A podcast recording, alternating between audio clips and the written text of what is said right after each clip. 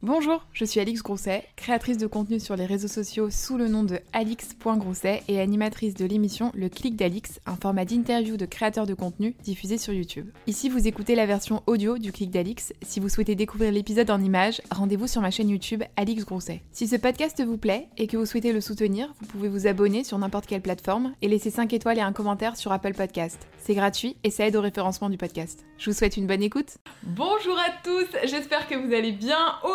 On se retrouve pour une petite interview en visio avec euh, Mister Noolito, ici présent. Hey tout le monde, c'est moi.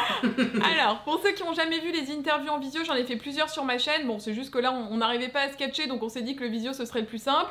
James est dans mes oreilles, je suis dans ses oreilles. Euh, on a tous les deux le téléphone face à nous, donc parfois, si on regarde un peu sur le côté, c'est parce que bah, on a le réflexe de regarder le téléphone parce que bah, James Ouais, est juste voilà. là pour moi et moi je suis sur le côté pour lui. Donc ne nous en voulez pas si on vous regarde pas dans les yeux tout le long, mais euh, l'intention y est quoi. Voilà, on va faire ce qu'on peut, hein, on fera ce qu'on peut. Mais écoute, je suis trop contente euh, qu'on puisse faire l'interview parce que, enfin, je t'en ai parlé un petit peu juste avant, mais c'est vrai que j'avais pas mal d'abonnés qui m'avaient demandé si je pouvais te recevoir. Et, euh, et c'est chouette aussi parce que comme tu abordes plein de thématiques de santé mentale et que tu as sorti ton livre, qui est juste là, 38 ans d'angoisse, que tu m'as gentiment envoyé dédicacé, je me suis sentie très très starlette. Euh, je trouvais que c'était hyper en lien avec tout ça et qu'on pouvait clairement faire euh, une interview sympa et apprendre un peu plus sur la personne, encore plus que ce que tu as déjà dévoilé dans ton livre quoi. Ouais, ben très bien, on peut y aller, let's go, hein, c'est parti. Alors, je commence toujours mes interviews par présenter mes invités, mais c'est vrai que de temps en temps, j'aime bien qu'ils le fassent. Et euh, j'ai regardé, j'ai écouté beaucoup d'interviews, notamment les interviews promo que tu as fait pour ton livre. Et on te présente toujours de la même façon. On dit toujours euh, no, enfin, James, aka euh, Noolito, Ouais. 4 plus de 4 millions d'abonnés sur TikTok, euh, plus d'un million et demi sur Instagram. Et c'est toujours Ouais. la même présentation. Toujours le même Donc, j'aime- refrain. J'aimerais bien que tu te présentes toi de la façon dans laquelle tu aimerais bien qu'on te présente. Euh, alors, euh, comment je pourrais me présenter? En fait, on va dire qu'il y a deux parties de moi. Il y a le James et il Nolito. Donc, c'est deux personnes à présenter. Le Nolito, c'est le mec qui est complètement festif, complètement euh, ravagé, ce qui arrive les trois quarts de la journée. Et le James, il peut être un peu plus calme comme là, même si je me contiens, il y a les deux en même temps là. Mais voilà, et comment je pourrais me définir? Quelqu'un de jovial, je pense. Euh, Après, je vais pas commencer à dire trop de compliments. Les gens vont dire, oh là, il pète plus que son cul. Je peux aussi quand même présenter Mamselle Pamela qui a entendu que j'étais en interview où elle est arrivée. Bien Hein, sûr. papa Merci. Est-ce que nous pourrions avoir Pamela, s'il vous plaît? Pamela est Venez très cher. Venez très cher. Voilà. Quand même une star également de ton contenu. Hein. Voilà, ben oui, Oh. je, je ne peux pas ne pas la présenter. Elle m'a fait gagner beaucoup d'abonnés, celle-là. On le sait, Voilà. les chiens, ça fait gagner du follow. Ah ben, les chiens, les enfants, mais bon, les enfants, c'est pas encore. euh, je veux Oui. bon. Pas encore d'actu. Bon, déjà, il faudrait déjà peut-être que j'ai un mari, alors là, on y est encore loin. Donc, euh, laissons-moi avec un chien, c'est déjà pas mal. On t'a parlé de. C'est intéressant ce que tu as dit au début en disant qu'il y avait euh, deux entités, qu'il y avait à la fois Nolito, donc qui était vraiment la partie que nous on voit sur les réseaux sociaux, mais il y a aussi James. Euh, et là, c'est plus, je pense que tu t'en doutes, c'est plus euh, James qui m'intéresse. Ouais. J'aimerais qu'on fasse un petit flashback parce que j'ai vu que ta maman était aussi sur les réseaux, Ouais. une, st- une star de TikTok quand même. Oh là là, mais je me rends pas euh, compte, des fois je regarde pas, mais je vois qu'elle fait son Ah, petit bout de chemin. Ah oui, oui, ça monte tranquillement, tout Ouais, sûrement, mais ça monte. Et là, elle avait fait une vidéo la dernière fois, je, je sais plus c'était pourquoi, c'était pour un truc d'épilation, et elle a dit euh, Je suis portugaise, mais je n'ai pas de moustache. Et je me suis dit, enfin, j'avais pas percuté que t'étais portugais. Et la question que je me demande, c'est est-ce que t'es né en France? Est-ce que t'as vécu un peu au Portugal? Euh, Ça s'est passé comment ça? Alors, euh, alors, je suis moitié portugais, moitié français. Euh, Mhm. Mon père est euh, totalement. Enfin, mon père est français, il a pas d'autorigine, j'ai l'impression. Je lui avais demandé, mais j'ai pas l'impression. Et ma mère, elle est vraiment née au Portugal. Moi, je suis née en France, en région parisienne, euh, à, de- à Dourdan, dans l'Essonne. Donc, euh, voilà. Et non, alors je suis déjà allée au Portugal et tout, je suis pas née là-bas. Et le pire, là, là, là, c'est la honte, mais je ne parle même pas portugais. À part les gros mots, je ne sais rien dire en portugais. Ah oui, parce que ta maman, elle t'a pas élevé dans cette euh, double Non. culture. euh, Non, c'est un truc père que tu regrettes dit. Bah, je, ouais, je regrette quand même un petit peu parce que mon père euh, lui avait dit tu devrais lui apprendre. Et en fait, elle avait peur que je me mélange et qu'à l'école je sois euh, Mm. bah, du coup retardée parce que je me mélange avec le français et le portugais alors que pas du tout. C'est le moment qu'il faut faire apprendre une langue. Et puis, je vois des amis à moi qui ont fait portugais, enfin qui, qui savaient parler portugais, ils avaient 20 sur 20 au bac. Ça m'aurait bien sauvé de mon euh, 8 sur 20 en anglais. Mais bon. Ah oui, avec les options, euh, tu Eh oui, euh, voilà. le portugais. euh. Alors, est-ce qu'elle a. hum, mis un petit peu de sa culture portugaise dans ton éducation autrement que par euh, la langue? Euh, Alors un petit peu dans les plats, on a, j'ai goûté l'isupado, euh, un autre truc à base de poisson. Mais après ma mère, comme elle est partie à l'âge de 10 ans, elle adore le Portugal, mais c'était quand même un pays très pauvre, elle en garde des, des, un mauvais souvenir de sa jeunesse. Donc elle est très heureuse, je l'ai ramenée en 7 ans, elle était très heureuse, très émue d'y retourner, mais elle n'a pas gardé à la base beaucoup de beaux ah souvenirs. Oui. Elle n'y a pas été, enfin, elle n'y est pas restée très longtemps non plus. Non, en fait, c'était, enfin, mon, mon grand-père en fait est venu vivre, enfin pas vivre, il est venu travailler en France parce qu'il y avait beaucoup de demandes de main d'œuvre.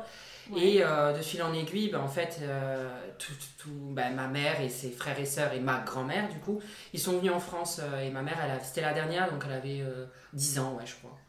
Ok. Et tes parents, ils se sont rencontrés comment alors? Ah, alors mes parents, euh, comment ils se sont rencontrés? Ben, En Essonne, là où je suis née, vers Dourdan. Je crois que ma mère, elle gérait, euh, enfin, elle gérait pas le intermarché, mais elle gérait un petit truc dans le intermarché. Et mhm. mon père était son, en gros, son employé. Et voilà, ils se sont. Ah là là, coup de foudre au rayon fruits et légumes, quoi. Ce que j'allais dire, coup de foudre en plein rayon. Et puis voilà, ça c'est fait. Et de Dourdan, vous êtes descendu quand alors dans le sud T'avais quel âge? Alors, euh, alors parce que là je suis en Gironde, mais je suis pas venue en mhm. Gironde à la base. Euh, on est vers deux ans et demi, donc moi je suis pas. J'avais l'accent du sud-est, j'ai un peu perdu depuis que je suis en Gironde. Mais euh, de mes deux ans et demi jusqu'à mes 13 ans, j'ai vécu dans l'Hérault, à côté de, de, Béziers. et après, à mes 13 ans, ma mère a connu quelqu'un d'autre. Enfin, ils s'étaient séparés depuis un moment avec mon mhm. père. Hein. Elle a connu quelqu'un d'autre qui vivait en Gironde. Et du coup, depuis, je suis en Gironde. Et là, tu vis pas chez ta maman, t'as ta maison à toi. Euh... Ouais, ouais, je, ça fait un moment. Bah, déjà, j'avais euh, mon studio euh, quand j'étais étudiant euh, à Bordeaux. Enfin, j'ai eu beaucoup de studios. Mhm. J'ai changé toutes les années. Je changeais, j'ai fait de la coloc, enfin bref, dans tous les sens. Mais ça me rajeunit pas quand je vois tous les, tous les appartements que j'ai pu faire. Mais non, ouais, j'étais à Bordeaux dès, bon, quand je suis allée à la fac, donc dès mes 18 ans. Donc j'ai arrêté d'être chez mes parents. Et t'es enfant unique ou t'as des frères et sœurs? Alors tout le monde pense que je suis euh, fils unique et pas du tout. J'ai deux demi-frères. On a la même mère, mais pas le même père par contre. Ok. Mais euh, ils sont un peu plus âgés euh, que moi, donc eux ils sentent. Enfin, je m'entends très bien avec eux, mais c'est comme si j'étais fils unique, quoi. Parce qu'ils n'ont pas, pas, beaucoup d'âge de différence, moi oui. Et tu les vois beaucoup ou pas? Mon plus grand frère habite dans le même village que ma mère, donc je le vois, je l'ai vu à Noël, je le vois peut-être une fois par mois ou tous les deux mois. Mon autre frère, non, il est toujours dans l'Hérault. Lui, il n'est pas venu. Donc, euh, ça fait 3 ans, 4 ans que je ne l'ai pas vu. Quel regard, ils... enfin, quel regard ils portent tes frères sur euh, ton métier? J'aime bien poser cette question, tu vois, savoir ce que la famille pense des métiers qu'on fait, qui sont un peu peu conventionnels, on va dire. Entre ouais, alors, euh, ils, ils, sont très contents, ils ne s'inquiètent pas ni rien des réseaux sociaux, ils sont très contents. Après, mon plus grand frère que je vois souvent, lui, il n'est pas trop réseau, donc il comprend un petit peu mais il faut pas lui expliquer trop dans les détails parce qu'il comprend mm. après on le perd, il sait plus où on va. Euh, l'autre me suit sur les réseaux, sur Facebook, parce que j'ai aussi ma page Facebook, donc euh, vieille école, euh, il est sur Facebook. Mais apparemment, il m'a dit la vérité. Ils ont tous les deux reçu mon livre, ils étaient très fiers de moi. voilà. Mais après, j'en parle pas énormément avec eux. Dans quel climat familial t'as grandi? Parce que dans ton livre, t'abordes ça, euh, qu'à la séparation de tes parents, moi, qui sont quand même séparés quand tu étais jeune, donc c'est vrai que t'as pas forcément de souvenirs de quand ils étaient ensemble, euh, qu'il y avait une différence entre la vie chez ta maman, qui était très protectrice, et la vie chez ton papa, qui était autoritaire. Euh, par quoi ça se manifestait, ça, concrètement? Bon, après, j'étais vraiment, j'étais très bien éduquée, il y avait quand même de l'amour autour de moi, ça, je, je peux pas le cacher, je peux pas leur en vouloir. Mais c'est vrai qu'en fait, j'avais euh, les deux côtés. Alors, mon père était très autoritaire, ma mère, comme, euh, bah, comme tu viens de dire, très protectrice. Mais j'avais tout ce que je voulais. Donc j'étais un enfant quand même gâté. Bon, euh, ils étaient pas riches, donc j'avais pas non plus un poney dans le jardin quand je demandais un poney. Hein, à un moment donné, ça s'arrêtait. Mais j'avais tout, ce que tout ce que je voulais. Et du coup, on va dire j'étais un enfant gâté capricieux, mais en même temps, euh, mon père était quand même très strict. Et en fait, on va dire qu'à la séparation, j'étais quand même très content. Hein, désolé pour eux, mais je pense qu'ils sont très contents aussi de s'être séparés. Mais euh, j'étais content parce qu'au moins ça me permettait de ne pas avoir les deux, protection et autoritaire en même temps. Ça me... Puis mon père, euh, je l'aime énormément, ma mère aussi, mais mon père était quand même autoritaire. En fait, c'est pas qu'il est autoritaire, très sévère et qu'il va m'engueuler pour tout et pour rien et c'est qu'en fait, il avait peur de tout aussi en même temps. Enfin, je pouvais rien faire parce qu'il se dit, là, il va, se, il va tomber à cause d'un caillou, tout ça. Et c'était quand même pesant parce que quand on est petit, on essaye de grandir. Enfin, bah oui, on grandit, mais on essaye de, de, de je sais pas, d'évoluer. Et en fait, bah, je pouvais pas parce qu'il fallait faire gaffe à tout, quoi. Donc, bon, En fait, ils étaient un peu protecteurs, mais d'une façon différente, quoi. Ouais, différente parce que ma mère était pas. Elle me laissait faire ce que je voulais mais elle me chouchoutait. C'était ça en fait, vraiment, c'était j'étais très très chouchoutée. Ouais, c'était le petit dernier quoi. voilà, exactement. Alors que mon père c'était protecteur mais sévère, genre en mode euh, il fallait faire gaffe à tout quoi. Est-ce que tes parents, est-ce que tes parents bossaient? Est-ce que ta maman travaillait? Est-ce qu'elle s'occupait de toi? Euh, Parce que c'était quoi? C'était une semaine chez l'un, une semaine, une semaine chez l'autre? Non, alors au début j'étais euh, la semaine chez ma mère et le week-end chez mon père. Mais comme j'étais à l'école la semaine, euh, enfin je voyais que ma mère le soir et ça me pesait. Donc on a finalement fait un week-end sur deux. Donc je voyais mon père un week-end sur deux. Et le reste du temps j'étais chez ma mère. Comme ils n'étaient pas dans le même village et que bah, l'école était dans le village de ma mère, c'était plus simple que je sois euh, chez ma mère la semaine. Euh, donc on a, euh, on a fait euh, comme ça. C'était quoi la question? Je me suis perdue moi dans la question. T'inquiète. Est-ce que tes parents travaillaient ou comment ils ah, oui. s'occuper de toi Par exemple, quand tu étais chez ta maman, est-ce, que tu avais une nourrice ou est-ce que c'était ta maman qui faisait les trajets entre l'école et chez toi? Alors j'avais de temps en temps une nounou, mais sinon oui, ma mère travaillait. Elle a fait, alors elle était vendeuse à boulangerie. Elle a aussi mhm. fait des ménages. Et mon père, il est, il est bah, toujours soudeur. Donc, euh, ouais, je crois que c'est comme ça qu'on se dit soudeur, je crois que c'est le nom du métier. Mm, mais, euh, mais du coup, ouais, non. Euh, généralement, la semaine, j'étais en cours, mais par exemple, quand le matin commençait tôt, ben, j'avais une nounou, mais ça n'a pas duré très longtemps. Je pense que je. Ouais, non, ça n'a pas duré très longtemps, je me souviens plus trop de ma nounou. Tu vois, tu me dis que ta maman faisait des ménages, que ton papa était soudeur, donc t'as pas grandi dans, dans une famille hyper aisée financièrement. Comment est-ce qu'aujourd'hui tu appréhendes la notion d'argent dans les métiers dans, tu vois, dans lesquels on évolue, où il y a quand même énormément d'argent qui circule bah euh, tu vois, par rapport à ton éducation, au fait que tu été, euh, enfin que tu eu ce qu'il te fallait, tu vois, mais sans que ce soit non plus euh, des revenus faramineux, comment est-ce que tu appréhendes l'argent? Est-ce que tu es plutôt du genre à euh, économiser parce que peut-être la crainte, ou est-ce qu'au contraire tu vas profiter et dépenser, faire plaisir à tes proches? Enfin, tu vois, il n'y a pas de bonne ou de mauvaise raison, mais comment, quelle est ta gestion de l'argent aujourd'hui? Ben je, je, fais quand même très gaffe, même si je me fais plaisir. Au début, j'ai eu peur parce que je me suis dit, j'ai pas eu besoin de travailler pendant mes études, même si ma mère était femme de ménage et mon père soudeur ils ont toujours fait en sorte que pendant mes études de droit, je n'ai pas à travailler à côté pour bien faire mes études et tout.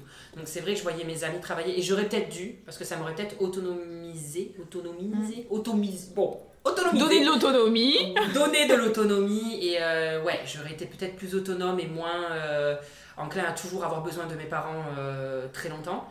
Mais c'est vrai qu'ils voilà, ils m'ont toujours tout, ils ont toujours tout donné et du coup, j'ai eu peur. Je me suis dit, ça se trouve, moi, je vais vriller. Comme j'ai pas la notion de l'argent, que ben, à la fin du mois, il faut faire ci, ça, ça. Euh, mais euh, bon, après, bon, j'avais quand même les bourses euh, du Crous, donc je savais qu'il fallait quand même gérer, j'avais quand même gérer un minimum l'argent, sinon je pouvais plus manger à la fin du mois. Donc je faisais quand même gaffe. Mais c'est vrai que non, j'ai, je, je, fais très attention et je pense aussi c'est lié. Ben, enfin, je veux pas dire qu'on était très pauvres, mais bon, voilà, je viens pas d'un milieu où je pouvais acheter des, des trucs à tout va, des trucs hyper chers.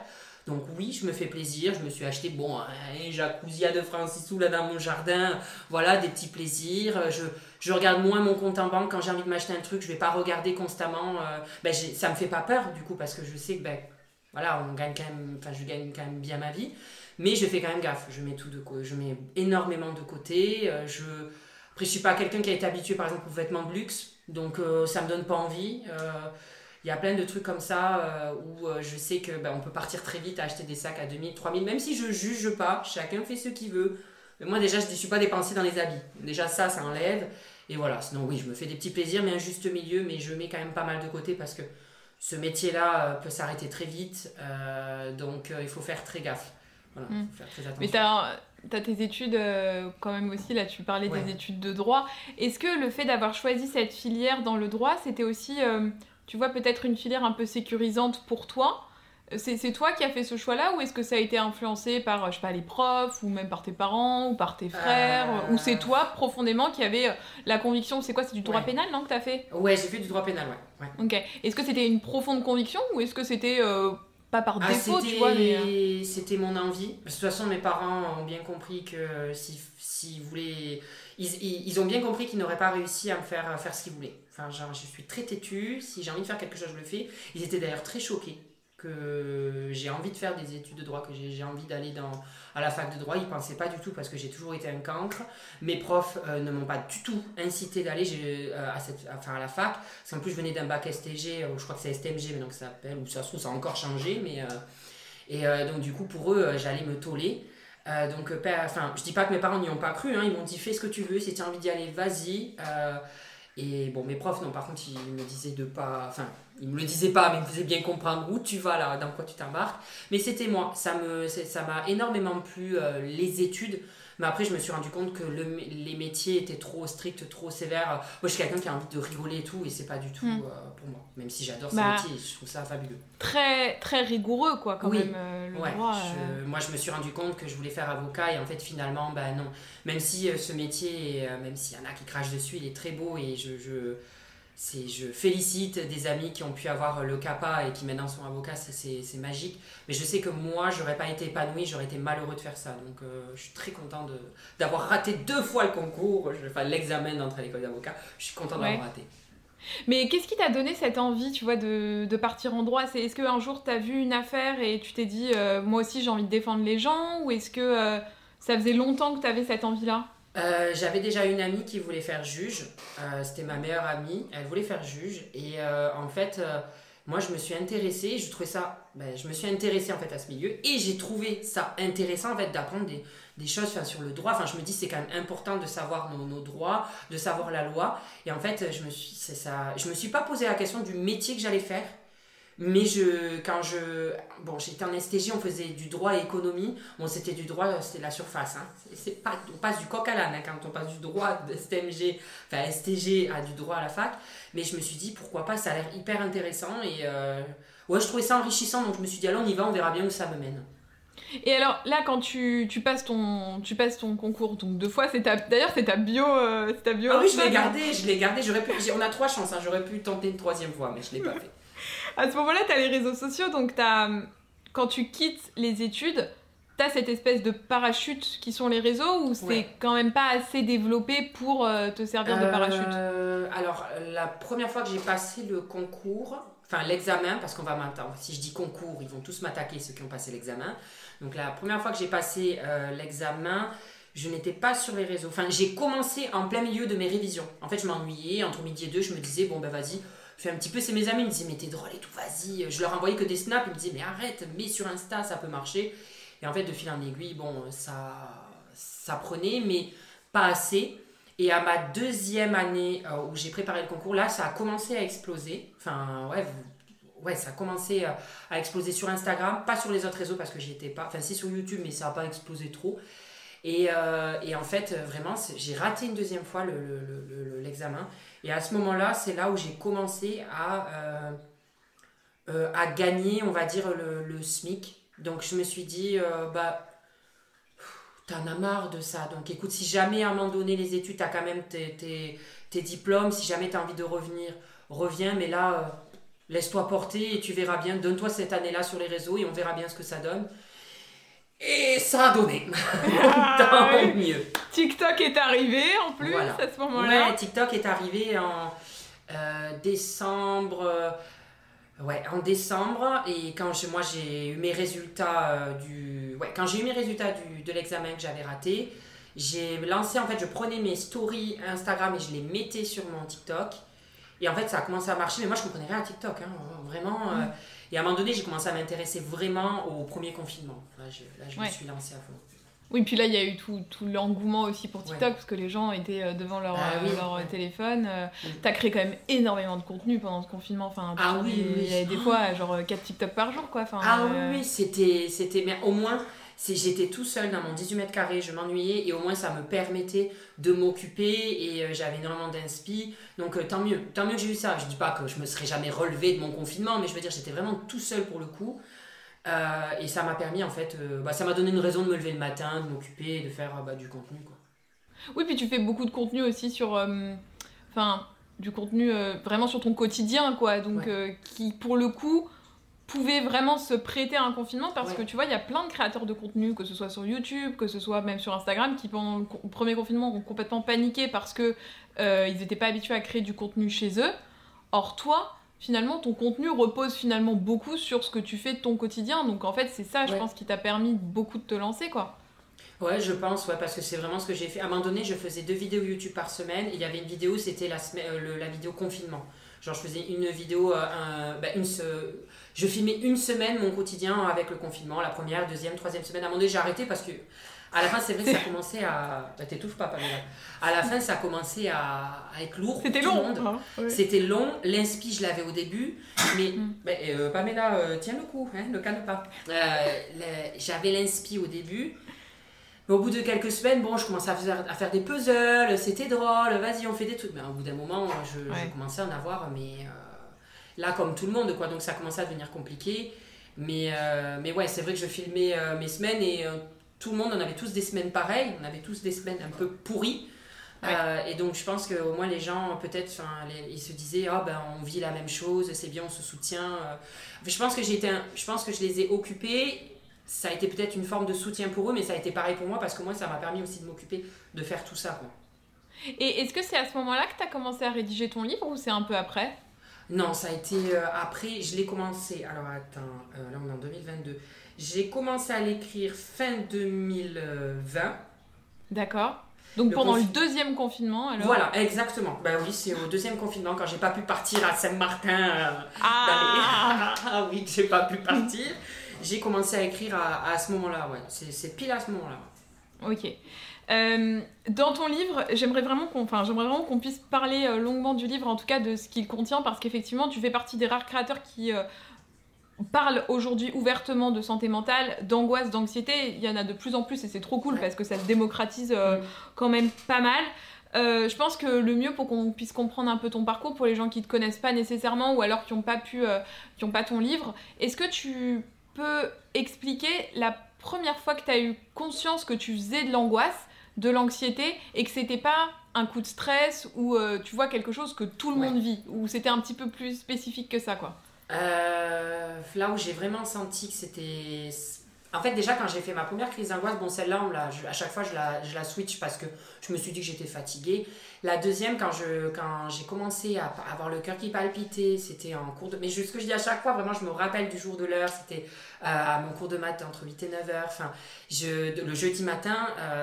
J'ai commencé à avoir le cœur qui palpite, je commence vraiment à avoir l'impression de plus être là dans la pièce. Là, je me suis dit, c'est bizarre, qu'est-ce que c'est ça? Là, c'est vraiment plus du stress. Genre, euh, on m'a toujours dit, on a toujours dit à mes parents quand je faisais des migraines, votre fils est anxieux, votre fils est stressé. Là, je me suis dit, là, c'est plus, euh, c'est pas que du stress et de l'anxiété. Là. là, ça va quand même un petit peu, beaucoup plus loin. Et ça a été là vraiment à cette crise d'angoisse où je, en fait, je me suis sentie submergée et euh, c'est comme si je, c'était insurmontable. Alors que des fois, bon, on est stressé, on se calme, on fait quelque chose. Là, je, là, je me suis dit, mais c'est, c'est insurmontable.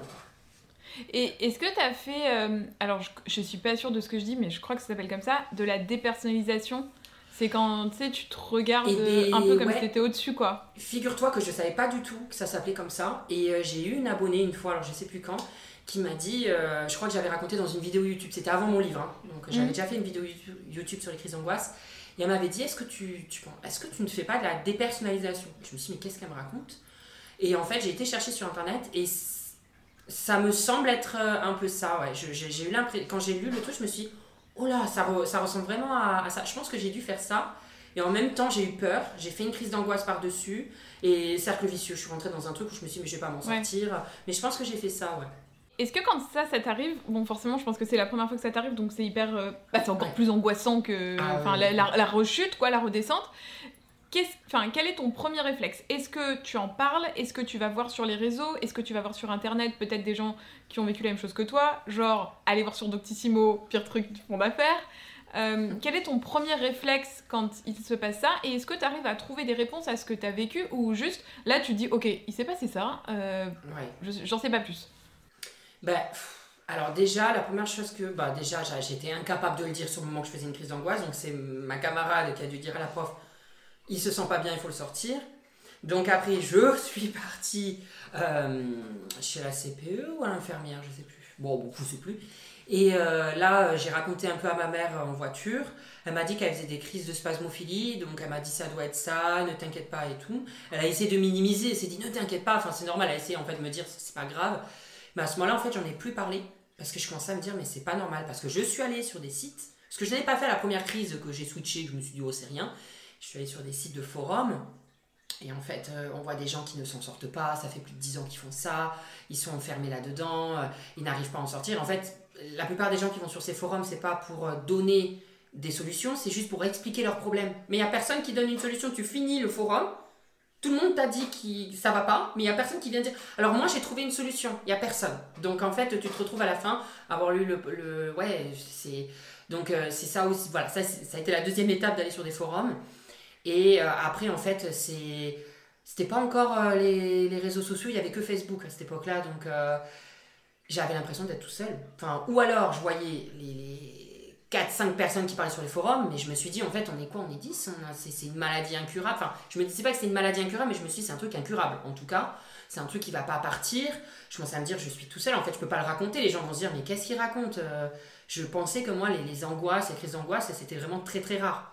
Donc euh, je me suis dit, bah, j'en ai pas parlé, je me suis recroquevillée, je commençais à me renfermer. Après, j'en ai parlé un petit peu à des amis de l'époque, mais je rentrais pas dans les détails, je racontais pas que le matin au soir, en fait, je pensais, je vivais avec les crises d'angoisse, je calculais toute ma journée, euh, du matin au soir. Ça, je n'osais pas le raconter, j'avais peur qu'on prenne pour un taré, alors que pas du tout, parce que quand j'en ai parlé, ça, ça on m'a pas pris pour un taré. Quoi. Quand tu dis je calculais, c'est tu programmais ta journée de sorte à ne pas rencontrer d'événements qui peuvent être angoissants? Ouais, bah en fait, c'était même pas je programmais, c'était en fait, j'avais l'impression de ne plus être moi. C'était les crises d'angoisse qui programmaient ma journée. C'était les crises d'angoisse qui géraient. C'était pas moi. Enfin, je sais pas comment expliquer. C'est vraiment tout du matin au soir en fait. Euh, ah, il faut que j'aille faire les courses. Oui, bah très bien. Bah, il va falloir y aller à cette heure-là très tôt parce qu'il y a moins de monde. Euh, il va falloir faire gaffe. Euh, qu'est-ce que c'était Si a la queue, regardez quand je rentre dans le magasin si bah, il y a la queue à la caisse. Si a la queue, me dire bon, bah écoute, tu vas faire un petit peu un petit tour dans le rayon un peu plus longtemps. va au rayon frais pour te calmer, pour respirer. Tout. Mais ça, c'est toute la journée. Après, c'était le tram. je voyais un tram, je me dis, oh, celui-là, il est trop rempli. Non, on attend. Un deuxième, un troisième. Après, j'en avais marre d'attendre. qu'est-ce que je faisais Pour aller à la fac, je partais très très tôt. J'arrivais une heure à l'avance à la fac. Heureusement, les amphis étaient déjà ouverts, donc je pouvais me poser. J'étais le premier, je pouvais choisir ma place. Bref, c'était. Là, j'en parle. Enfin, j'ai encore des. Enfin, je, sais pas que j'ai des crises d'angoisse, mais comme j'évitais les, les moments, j'en ai plus eu des crises d'angoisse, vu que j'évitais tous les moments à l'avance. Je suis pas complètement sortie, mais quand j'y pense, je me dis. Oh. Parce que moi, c'était une habitude, ce que m'a dit ma psy. Elle m'a dit, mais. Euh, en fait, ce que vous vous rendez compte, euh, ce que vous vous rendez pas compte, c'est maintenant vous avez peur du bonheur, vous êtes tellement habitué à ces crises d'angoisse que vous avez peur d'en sortir. J'en avais peur, je me suis dit, moi, ma vie, elle est comme ça depuis 10 ans, à tout régler comme ça, il faut pas me changer ma vie, il faut rester comme ça, quoi. En fait, c'est presque devenu une sorte de cadre et que si tu étais sorti du cadre, c'est comme si tu étais lâché dans le vide, quoi, en gros. Euh. Ouais, c'est exactement ça. C'est parce qu'à un moment donné, avec euh, bah, ma psy, elle me disait il y a un moment donné, elle me disait sur une échelle de 1 à 10, cette situation, à quel point elle est stressante? 10, c'est beaucoup. 1, euh, enfin 0, c'est pas du tout. Voilà, entre 0 et 10. Et je disais toujours à la fin 1 ou 2. Je dis, mais pourquoi vous dites pas 0 Je dis, mais j'ai peur. Mais peur de quoi? J'ai peur. Elle me dit, mais vous. J'ai peur. Elle me dit, vous avez peur de quoi? À un moment donné, en fait, j'ai fini par le sortir. Je n'avais pas compris, mais j'ai fini par le comprendre et lui dire, bah, j'ai peur d'aller bien. En fait, c'était tellement habitué de ça que de sortir, c'est horrible de dire de sortir de ma zone de confort, mais limite ces crises d'angoisse, vu que ça faisait 10 ans pour moi, c'était normal de les faire, et c'était ma zone de confort. Et là, dans ce que tu décris, j'ai l'impression que c'est surtout, en tout cas tes sources d'angoisse, c'était surtout le monde en fait, une sorte d'agoraphobie presque. Alors ça a été euh, agoraphobie et phobie sociale. Ah, au début, ça a été l'agoraphobie parce qu'en fait, j'ai fait des crises d'angoisse et j'ai eu peur de faire des crises d'angoisse devant les gens et d'avoir le jugement des personnes. Donc j'ai commencé Attends, c'est quoi la différence que tu fais, parce que je l'ai pas, entre ah. agoraphobie et phobie sociale Alors après, je vais, je vais dire avec mes mots, hein, peut-être que c'est... Voilà, mais agoraphobie, c'est quand on a peur de la foule, du monde. Et phobie sociale, c'est qu'on a peur euh, de la personne en soi, on a peur des gens.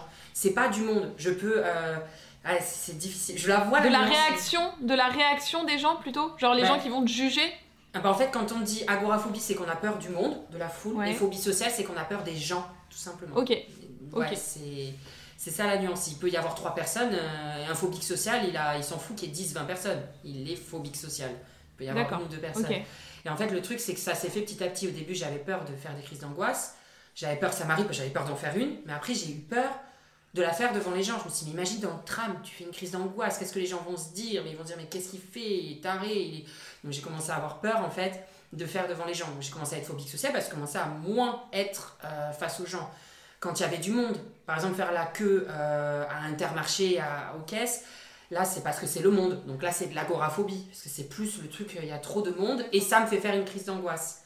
C'est une nuance assez. Euh, je la vois la nuance dans ma tête, mais à quel moment, du coup, tu as pris, parce que là, tu parlais de ta psy, à quel moment tu as, pu prendre justement une aide extérieure euh, Est-ce qu'il y a eu un moment où c'était trop difficile euh, pour toi de le supporter ou très rapidement, tu as senti que euh, c'était mental et qu'il fallait justement prendre un accompagnement extérieur pour ça? Ça s'est pas fait facilement. Parce qu'en fait, je me, je me trouvais des excuses. Je me disais, ça va passer. Ça va passer, ne t'inquiète pas, ça finira par passer tu vois quand même tes amis, ma famille. Donc j'étais quand même enfermée, je voyais que mes amis, ma famille et personne d'autre quasiment. Mais euh, je me disais, ça va passer. Et à un moment donné, euh, je commençais à voir bah, que non, que je commençais à faire de moins en moins de choses. Euh, je commençais à de moins en moins sortir. Ça s'est fait petit à petit, hein, ça s'est pas fait du jour au lendemain. Mais au début, c'était le tram, après, ça a été le bar, après, ça a été le restaurant, après, ça a été les boîtes. ta, ta, ta, ta, ta, voilà, donc ça s'est fait petit à petit. Mais je commençais à me dire, là, ça va pas. Donc j'ai été voir un psychiatre, ça n'a pas trop marché. Et encore une fois, euh, quand j'entends des gens me dire oui, j'ai essayé, ça n'a pas marché, des fois c'est juste avec le thérapeute que ça ne fonctionne pas, il n'y a pas de feeling. Faut pas abandonner. À on pas, euh, on peut tous s'en sortir. Il faut de la volonté, de la patience. Euh, je sais que moi, avec 10 ans de crise d'angoisse, ça part pas en une séance. Faut pas croire qu'en allant trois séances chez une psy, ça va partir. À moins que peut-être c'est des crises de il y a quelques mois et ça ne fait pas des années, mais plupart du temps, on y va quand, quand le problème devient un peu trop gros. Donc on y va. Mais justement, c'est parce que ça devient trop gros que ça sort et que ça sort de cette façon, quoi. C'est ça. Donc euh, bon, moi j'ai été voir un psychiatre et j'ai l'impression que c'était juste des cachets. Je racontais euh, ma semaine et rien d'autre. Après, il y en a d'autres qui auraient réagi différemment que lui, hein, je ne dis pas. Après, j'ai été voir une hypnotiseuse. Euh, alors moi, je, je, trouve ça hyper bien, ça. ça pas, là, pareil, il n'y avait pas de feeling. Je trouvais que, je sais pas, je le sentais pas. Donc j'ai arrêté au bout de trois séances. Mais après, je pense que c'est très bien ça comme thérapie quand on trouve le bon thérapeute, enfin le thérapeute qui nous convient. Et euh, voilà, ça, ça s'est fait. Euh, en fait, le problème, c'est que j'ai été voir un psychiatre, j'ai été démoralisée que ça marche pas, j'ai arrêté pendant très longtemps. J'ai été voir une hypnotiseuse, euh, ça n'a pas marché, j'ai abandonné pareil, hein, comme la plupart des gens, ça marche pas, moi c'est truc, là j'y crois pas. J'ai attendu un long moment, et là, bon, bah, j'ai, j'ai abandonné, je me suis dit non, faut, faut persévérer, euh, c'est pas possible, tu peux t'en sortir. C'est pas une maladie incurable, comment dire, comme bah, le cancer où des fois on peut pas s'en sortir. Enfin, là, je veux dire, on peut s'en sortir des crises d'angoisse, c'est pas la même chose. Donc, euh, je me suis dit, allez, force. Donc, j'ai été voir euh, une psychologue et là, bon, bah, ça fait un an, un an et demi que je suis avec et j'en vois les. Il y a le feeling et j'en vois les les, les, résultats parce que enfin je vais pas bon, après je voulais pas aller juste voir une psychologue et parler je me suis dit ouais mais ça va ça va faire la même chose que le psychiatre. Donc j'ai fait de l'EMDR enfin je fais une thérapie de l'EMDR hmm. avec elle. C'est top ça l'EMDR c'est top parce que ça permet aussi de ben justement, les, je pense que c'est bien pour les gens qui ne veulent pas parler, tu vois, et qui sont peut-être un petit peu réfractaires à un accompagnement psychologique euh, classique, tu vois, d'un psy où on se dit je vais pas très bien, je vais voir un psy. Le MDR, ça permet vraiment de sortir les émotions, mais sans avoir besoin de parler. Et c'est un truc que je recommande très souvent aux gens, tu vois, qui, enfin, qui sont au que je suis très ouverte sur tout ce qui est santé mentale et tout. Et, euh, et je trouve qu'on peut vraiment recommander ça à des gens qui ont pas encore euh, qui sont se sentent pas prêts d'aller chez le psy. Tu vois parce qu'il y a encore une sorte parfois de tabou pour des gens bah de dire euh, je vais chez le psy euh, alors que on peut très bien le MDR le MDR a fait ses preuves. Enfin les, les personnes qui sont sorties bah, du Bataclan suite aux attentats ils ont été traités par le MDR donc et aussi et il y a aussi beaucoup par l'hypnose aussi ouais il y a aussi très bien c'est vraiment les, les, deux trucs enfin les deux trucs les deux thérapies que je trouve euh, pas mal. Après, il y en a, d'autres. Hein. Mais je sais que l'hypnose éricnosienne, c'est la plus connue. Et c'est une qui a fait énormément ses, preuves. Quoi. Donc, euh, Mais il faut trouver le bon thérapeute ou la bonne thérapie. Mais il faut pas abandonner. quoi. C'est pas une fatalité. On peut tous s'en sortir. Quoi. Et est-ce qu'on t'a posé vraiment un diagnostic clair euh, à un moment donné? Avec le psychiatre, j'ai déjà euh, répondu à un, Enfin, j'ai dû répondre à pas un formulaire, ouais, enfin, en papier où je devais marquer euh, sur une échelle de 1 à 5, à chaque fois les situations, les trucs. Et euh, bah, c'est là où j'ai déjà su que j'étais phobique sociale et agoraphobe. Bon, les crises d'angoisse, ils le savent direct, vu que quand tu le racontes, généralement, ils voient directement que c'est des crises d'angoisse, il n'y a pas de problème de santé, il n'y a pas de problème de cœur, il n'y a pas de problème de tout ça. Donc, directement, c'est généralement crise d'angoisse. Et après, ouais, j'ai fait ce test-là et il m'a décelé phobique sociale et agoraphobe, les deux. Et quand on te pose ce diagnostic, comment est-ce que tu réagis? Est-ce que tu es soulagée ou est-ce que ça te fait peur? alors, c'est pas le, diagnostic, ça m'a rien fait, c'est le livre qui m'avait fait lire. Il m'avait fait lire un livre sur euh, tout ça, sur la psychologie, sur les crises d'angoisse. Et en fait, ça m'a quand même rassurée, parce que je me suis rendu compte, euh, bah, c'est horrible à dire que le malheur des uns fait le bonheur des autres, mais dans le livre, je me suis rendu compte qu'on était pas mal, qu'on était beaucoup, alors à certaines échelles. Et en fait, il y a de tout. Les crises d'angoisse, ça peut être, euh, ça peut se transformer en avoir la peur de vomir et plus sortir de chez soi, ça peut être c'est ça peut être tellement de choses. Enfin moi il y a des gens qui me disent j'ai pas la même chose que toi mais c'est une peur de vomir j'ai peur de sortir c'est la même chose. Moi je sortais pas parce que j'avais peur de faire une crise d'angoisse devant les champs devant les gens. Et en fait le truc c'est ça en fait. C'est que les crises d'angoisse elles prennent euh, diverses. Il y a ben, les, les gens qui ont peur de rougir les, euh, les, les, gens qui ont peur du sang, qui vont avoir vraiment peur de sortir chez eux, ils ont peur d'avoir une goutte de sang, c'est jamais. Enfin, en fait, c'est des, phobies qui se développent, mais tout part du début de l'anxiété de, de, de, du stress. Et en fait, dans ce livre, ça expliquait tout ça. Et je me suis dit, ah ouais, on est quand même beaucoup. Non, t'es pas taré en fait. C'est juste que voilà, bah, t'as ça, comme d'autres ont d'autres choses. Et euh, ça, ça rassure quand même de dire que, voilà, de mettre des mots sur, euh, sur des mots. Des mots sur des mots, tiens, c'est joli. Est-ce que tu as senti, parce que là, tu vois, justement, tu parles des angoisses, de, de la peur de vomir, de, qui se traduit en angoisse, mais généralement, effectivement, ça se met sur. Enfin, ça, ça implique une crise d'angoisse à la fin, mais le début, le démarrage de tout ça, de l'anxiété, toi, ça va, ça va se fixer sur cette histoire d'agoraphobie. Mais en réalité, c'est pas finalement la, la, peur euh, de la foule, c'est un besoin de contrôle que tu places là-dessus, mais il y a une cause qui est beaucoup plus antérieure, non? Ouais, en fait, c'est plus antérieur. Après, je pourrais pas définir vraiment ce que c'est, c'est tout mon passé, enfin, peut-être mon éducation, toutes les choses de la vie commencent à évoluer. On va dire, par exemple, peut-être la séparation de mes parents, ça m'a marqué. Peut-être qu'avant aussi, enfin, je, très certainement parce que j'étais surprotégée, à toujours faire gaffe à tout, je pouvais pas me développer tout seul, euh, voilà je pouvais jamais tomber, alors que des fois c'est bien qu'un gosse tombe, parce que il apprend qu'en fait ben, il peut se faire mal en tombant. Enfin bref, voilà, donc il y a aussi euh, du fait de ma sexualité, ben, quand j'étais jeune, qu'on m'étiquetait déjà que j'étais gay, alors je l'avais même pas dit, quand des fois j'avais des critiques euh, au collège, donc ça aussi ça m'a fait perdre confiance en moi. Tous ces petits trucs en fait ont euh, permis de créer un noyau d'angoisse qui m'ont fait faire des crises d'angoisse. Ouais. Après, ça a transformé en des, les effets. En fait, l'agoraphobie, la phobie sociale, je vois plus ça comme des effets, pas comme la cause. La cause, c'est ce que je viens de dire. Les effets des, crises d'angoisse, bah, c'est que j'ai commencé à avoir peur des gens, peur de la foule, tout ça.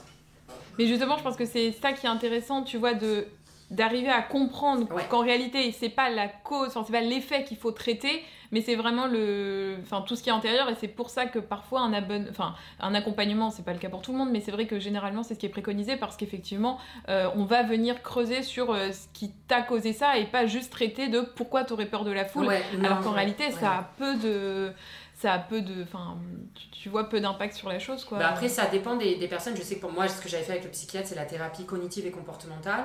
Et en fait, ça, on va pas, ça va être sur le, passé, sur le futur. On va rien voir sur le passé. Enfin, normalement, enfin, avec lui, il n'y avait rien. C'était vraiment, on va essayer sur le futur de faire étape par étape. Bon, il n'y avait pas trop ça avec lui, donc ça n'a pas marché. Mais moi, en fait, j'avais vraiment ce besoin de comprendre. Et en fait, ce qui est bien avec euh, le MDR, c'est qu'on travaille le passé, le présent et le futur. Je sais que la thérapie cognitive et comportementale, euh, elle a pu faire ses preuves sur certaines personnes, mais moi, ça a bloqué. Parce que j'étais là, ok, mais ça me dit pas pourquoi je fais des crises, en fait, pourquoi je fais ça? ça pour moi, je me disais, mais ça, c'est mon avis, hein. comment je peux enlever, enfin, euh, traiter les crises d'angoisse si je comprends même pas le départ de ça, quoi? Euh, donc moi, c'est pour ça que ça marchait pas. Mais il y en a, je sais que ça, ils n'ont pas besoin, ils ont pas eu besoin d'aller dans le passé, apparemment. Aujourd'hui, tu es, dans quelle, euh, es dans quelle disposition d'esprit par rapport à tout ça? Est-ce que tu sens que ça a bien évolué? Est-ce que tu sens que tu approches de plus en plus vers la guérison? Euh, euh Comment tu ça, sens? Ça a bien évolué. Là, on est un peu moins sur les crises d'angoisse avec la psy. On, traite plus sur les hommes maintenant. Ce sera sujet de ah, mon livre 2. Normalement, mon livre 2 peut-être arrivera là-dessus. Ah. Mais, mais non, ça, ça avance petit à petit. Enfin, non, ça a bien avancé même. Euh, je peux pas dire que je suis totalement guérie. En fait, on n'en guérit pas, on vit avec et on apprend à vivre avec. Moi, pour moi, c'est là où j'ai vraiment compris, c'est là où il y a eu un déclic, c'est de me dire, n'essaie pas de les faire disparaître, mais apprends à vivre avec. Et comme ça, tu les toléreras mieux et tu les accepteras. Euh, mais, euh, Mais voilà, ouais, non, il y a eu quand même beaucoup de. Ça a beaucoup avancé, ça, je, je vais beaucoup mieux. Le chemin va, va continuer encore, mais euh, comme je vois euh, le positif, comme je vois que ça avance bien, bon, je suis. je suis Ouais, c'est rassurant quoi. Ouais, voilà, ça rassure de voir. Au début, je me suis dit, est-ce que je vais voir des, des, des, des résultats Et j'en ai vu. Donc, attends. Bon, euh, là tu m'as tendu une perche. Oh, Ouais, j'ai entendu. Let's go Les Un hommes sur les hommes. Alors, Et pourquoi pas? et qu'est-ce qui se passe avec les hommes? Alors raconte-moi tout. Oh, pff, à force de tomber sur des connards, je me suis dit, Mm. mais pourquoi pas en parler? C'est le thème que je. ben, là, avec ma psy, c'est en- on est pile à ce moment-là, de la dépendance affective, d'aller toujours vers les. reproduire les mêmes schémas, d'aller toujours vers des hommes qui ont toujours le même profil à euh, se foutre plus de ta gueule qu'autre chose. Donc, en fait, je me suis dit, mais. Et j'ai dit à ma, ma psy, j'ai dit, écoutez, si j'écris, ça va peut-être me faire du bien, comme le premier livre. Donc, Mm. allez, on y va, c'est parti. Et c'est quoi le, la- le, le type de profil vers lequel tu vas Enfin, tu remarques qu'il y a Euh, profil En fait, c'est des gens où tu, c'est des gens où tu sais qu'il n'y a pas d'avenir, en fait. Tu sais que c'est des, des mauvais garçons. ou- Pas forcément, ils sont pas forcément mauvais à chaque fois, mais tu sais que c'est des gens où il n'y a pas d'avenir de couple ou tout ça. Ça va, tu sais que tu vas plus pleurer qu'autre chose, ou tu vas être plus triste et qu'en fait. euh, Parce qu'à un moment donné, j'ai dit à la psy, j'ai dit, moi j'en ai marre en fait de tomber sur ce genre de personnes. Elle m'a dit, m'a dit tout simplement, elle m'a dit, vous allez vers ce genre de personnes, vous reproduisez le même schéma, c'est comme les crises d'angoisse, ça vous rassure. Et c'est vrai que j'ai fini par comprendre qu'à des moments, je sais pertinemment dès le début, je parle à un mec, je sais pertinemment que ça va le mener nulle part, mais il m'intéresse. Mais tu comprends, hein, il m'intéresse. Mm. Donc je m'attache et je me dis, allez, c'est quand même, c'est pas grave, on essaye, YOLO. Et puis à la fin, je me dis, ben ouais. Comme d'hab, comme d'hab. comme d'hab. Et c'est ça le problème, c'est que ce, que ce que je dis à chaque fois et ce que je dis des fois à mes amis quand elles aussi elles tombent sur des connards, je dis à un moment donné, faut pas. Bon, il y a des connards, on peut s'énerver contre eux, mais euh, il faut pas rejeter la faute que sur eux. C'est nous aussi qui allons vers, des fois, hein, pas tous, vers ce genre de personnes. Donc c'est à nous aussi à pas nous traiter de connards, mais à peut-être à faire un travail sur nous-mêmes. Donc c'est ce qui va se passer en 2022. Le travail, les conseils, les conseils de tonton Noolito sur... Non, attends, mais oh, c'est ça, ça, ouais, non, mais il va falloir que je me les applique aussi parce que je suis très bon conseil, mais des fois je, Ah bah, toujours. je donne des conseils à mes amis sur les hommes et je raccroche, la- je raccroche le FaceTime ou quoi, Mhm. et je me dis mais putain mais tu les appliques pas du tout tes conseils en fait. Mais- Mais toujours, on est toujours de meilleurs conseils oui, que ce qu'on fait, mais oui. évidemment. T'as déjà eu des relations longues ou t'as, justement t'as du mal à Euh, construire? on va dire j'ai eu des flirts, j'ai eu des petites relations, mais non ça menait pas large. Ça, en fait c'est- ça s'arrêtait très vite quoi. Enfin, à un moment donné j'étais vite fait déçue, ou alors on se de ma gueule, ou alors le mec était pas du tout sérieux. Euh, donc euh, voilà, non, j'ai pas, je peux pas dire que j'ai vraiment connu le grand amour, hein. mais je crois que je le dis déjà dans mon livre. J'ai pas connu non le, le grand amour, c'est dommage, j'aimerais. Mais ma psy là, elle écouterait, dirait ah non, hein. c'est pas que vous aimerez parce que vous pourrez, hein. vous envoyez des mecs autour de vous qui, qui veulent ça, mais vous choisissez pas eux.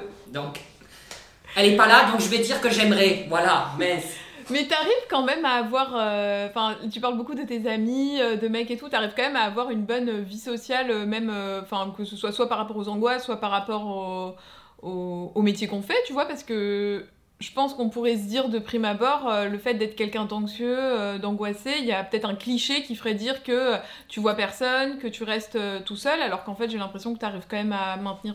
Non, non, parce que déjà, je, déjà euh, j'ai toujours vu mes amis, euh, ils venaient soit chez moi, à l'époque des crises d'angoisse où je pouvais pas du tout sortir quasiment, ils venaient chez moi ou j'allais chez eux. Voilà, je Ouais. connaissais les endroits, donc c'était pas trop stressant. Et euh, c'est vrai que là, depuis, ben, je commence à rencontrer des personnes. Je me suis fait deux amis. Il y en a un avec qui je pars au Mexique en février, un autre avec qui je pars au ski euh, à la fin du mois. Voilà, je, je m'ouvre au monde, je me, me fais des nouveaux amis. Bon, il faut faire gaffe parce qu'aussi avec euh, le, le- succès, la célébrité, il faut faire gaffe parce qu'on peut tomber vite fait sur des gens mal intentionnés. Mais, euh, mais euh, non, non, je suis quand même, je suis, on le voit pas en fait. Je suis quand même quelqu'un de très sociable. Enfin, je. Ah si, moi je trouve qu'on le voit, ça se voit dans tes vidéos, t'es... Enfin, que t'es ouvert aux autres, que t'es tolérant, que... Enfin... C'est vrai, mais c'est ça que je voulais dire en fait, c'était l'inverse que je voulais dire, on le voit, mais du coup je me suis dit, mais qu'est-ce que tu dis? Je me Mm. suis mélangée. Mais c'est exactement, oui, je, je pense que ça se voit quand même, enfin les gens quand ils me croisent dans la rue, euh, je suis pas là, fermé, euh, voilà, mais c'est à un moment donné en fait avec mes crises d'angoisse, j'étais tellement enfermée là-dedans qu'en fait je détestais les gens. Enfin, pas je détestais, si je te voyais dans la rue, j'allais pas te détester, mais je voulais pas mourir. Et maintenant, euh, ça va très bien. Mais même à l'époque où j'étais fermée, les gens croisaient dans la rue, euh, les abonnés, je suis très gentil. Enfin, j'étais pas là, non, je veux pas te parler, non, je veux pas de photos, je suis pas aigri. Mais peut-être qu'ils avaient... Enfin, tu sais, peut-être qu'il y a des abonnés aussi qui avaient peut-être peur, euh, en sachant que tu pouvais être angoissé par euh, le monde, par la foule, par les gens, de venir te voir, non? T'as pas pas vraiment parce que à l'époque j'en en parlais pas trop, surtout quand Ah, ok, d'accord. Euh, j'avais pas parlé de crise d'angoisse. Quand j'ai vraiment parlé des crises d'angoisse, j'étais ici. Donc c'était très rare euh, là en campagne que je croisais. Je croise pas des gens dans ma rue quoi. Mm. Mais euh, sinon non. Mais je l'avais déjà dit en story. J'avais dit moi, euh, bah, je me sens pas encore capable de faire des meet-up où euh, je vois la foule. Mais s'il y a des gens qui m'arrêtent dans le qui m'arrêtaient dans le intermarché ou dehors, ça me stressait pas parce que c'est une deux minutes. On n'est pas enfermé. Euh, voilà, puis c'est une petite photo, les, les gens aussi viennent me voir, euh, bah, généralement ils sont gentils. Oui, c'est des gens Donc, qui te euh, veulent a- du bien, quoi. Voilà, Ouais, donc non, il y avait, y avait aucun souci. Bon, et l'évolution de ce contenu? Alors, on a vu qu'il y avait donc le livre 1 qui est sorti, le livre 2 sur les mecs qui arrive euh, potentiellement euh, en 2022. Peut-être, peut-être, euh, On c'est pas sûr, mais peut-être. On espère. Dites dans les commentaires si vous voulez un livre sur les hommes. Et euh, au niveau de l'évolution du contenu, euh, on va dire influence pure, euh, est-ce que euh, tu restes dans cette lancée pour 2022 Est-ce que tu as prévu peut-être, euh, je sais pas, des grosses collabs, une sortie particulière, envie de donner un autre tournant à tes vidéos, à tes TikTok alors, sur mon contenu, ce sera, c'est toujours dans le drôle, diver- enfin, divertissement, enfin, occuper les gens, voilà. Mais après, par exemple, là, j'ai, déjà un petit projet de partir, bah, mes billets sont pris, mais de partir au Canada en septembre pour aller découvrir mon, mon, euh, mon rêve, hein, voir les baleines. Donc j'ai déjà pris ça et ça, ça va être l'objet d'une vidéo YouTube. où Ça va être un peu plus peut-être sérieux. Bon, je pense que ça... Mm. En fait, même quand je vais être sérieux, il y a toujours des conneries qui arrivent et ça finit Ah toujours bah. dans le drôle. Mais voilà, des petits trucs un peu plus bah, partir. Par exemple, je sais que j'aime bien voyager. Bon, je sais que tout le monde aime voyager, mais je me dis, tiens, allons-y, va euh, faire du contenu ailleurs. Donc pareil, au Mexique, je vais faire ça. Peut-être un projet euh, sérieux. J'espère que ça va pas me porter malheur, mais peut-être que je vais partir pour la cause animale en Afrique euh, en avril-mai. J'en raconte pas les détails parce que ça se trouve ça va pas se faire, mais euh, j'espère vraiment. Voilà, faire des petits. euh, ouais, ça, c'est un projet, on va dire, sérieux.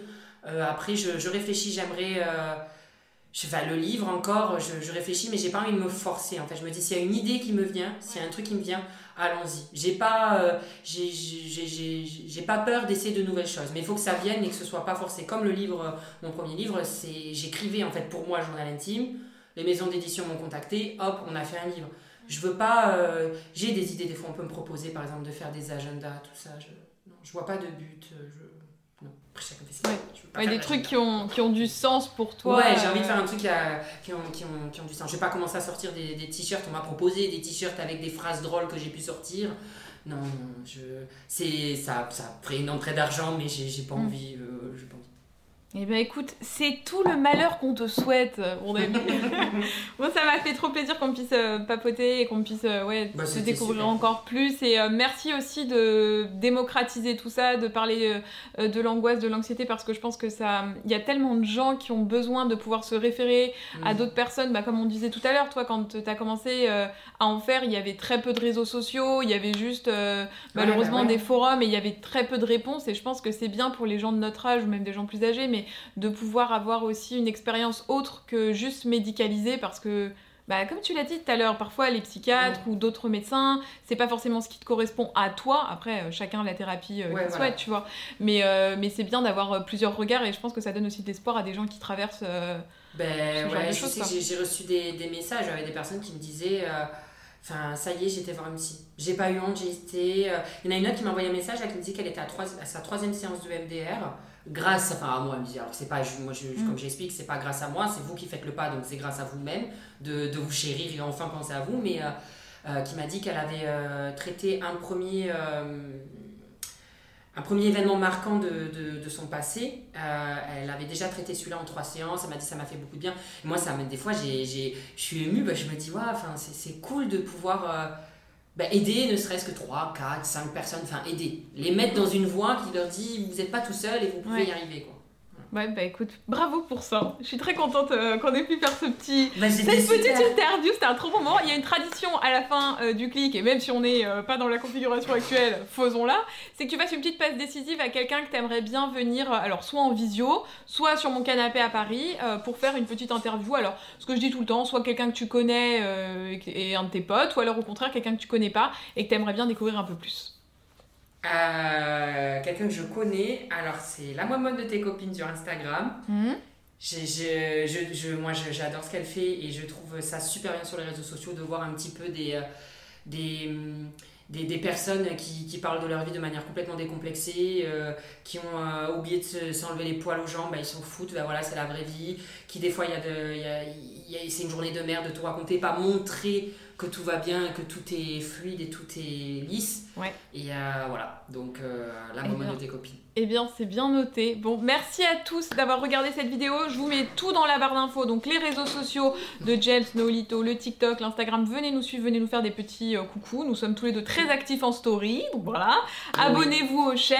Et puis, euh, le livre de Nolito, pareil, je vous mets dans la barre d'infos. 28 ans d'angoisse, si jamais vous avez envie de le prendre. Et euh, ah oui, ça, je voulais juste le dire, que ce soit pour vous parce que vous êtes quelqu'un d'angoissé ou pour quelqu'un qui fait des crises d'angoisse peut-être dans votre entourage, c'est hyper bien parce que ça permet de l'appréhender. Enfin, je prends mon exemple, je je, suis pas sujette à ça, donc effectivement, ça m'a permis de comprendre des situations, mm. tu vois, et en tout cas de bien réagir. Donc euh, voilà, c'est ça que je voulais, je voulais vous dire. Et puis bah, vous nous dites dans les commentaires ce que vous avez pensé de l'interview. Comme d'hab, on lit tous vos petits mots. On vous fait des très très gros bisous. On se retrouve très vite. Ciao Bisous bisous bisous vous venez d'écouter un épisode du Clic d'Alix, j'espère qu'il vous aura plu et il y en a encore plein d'autres à écouter sur ce podcast. Si vous souhaitez en découvrir un peu plus, je suis également présente sur YouTube sous le nom Alix Grousset et sur Instagram sous le pseudo alix.grousset. A très vite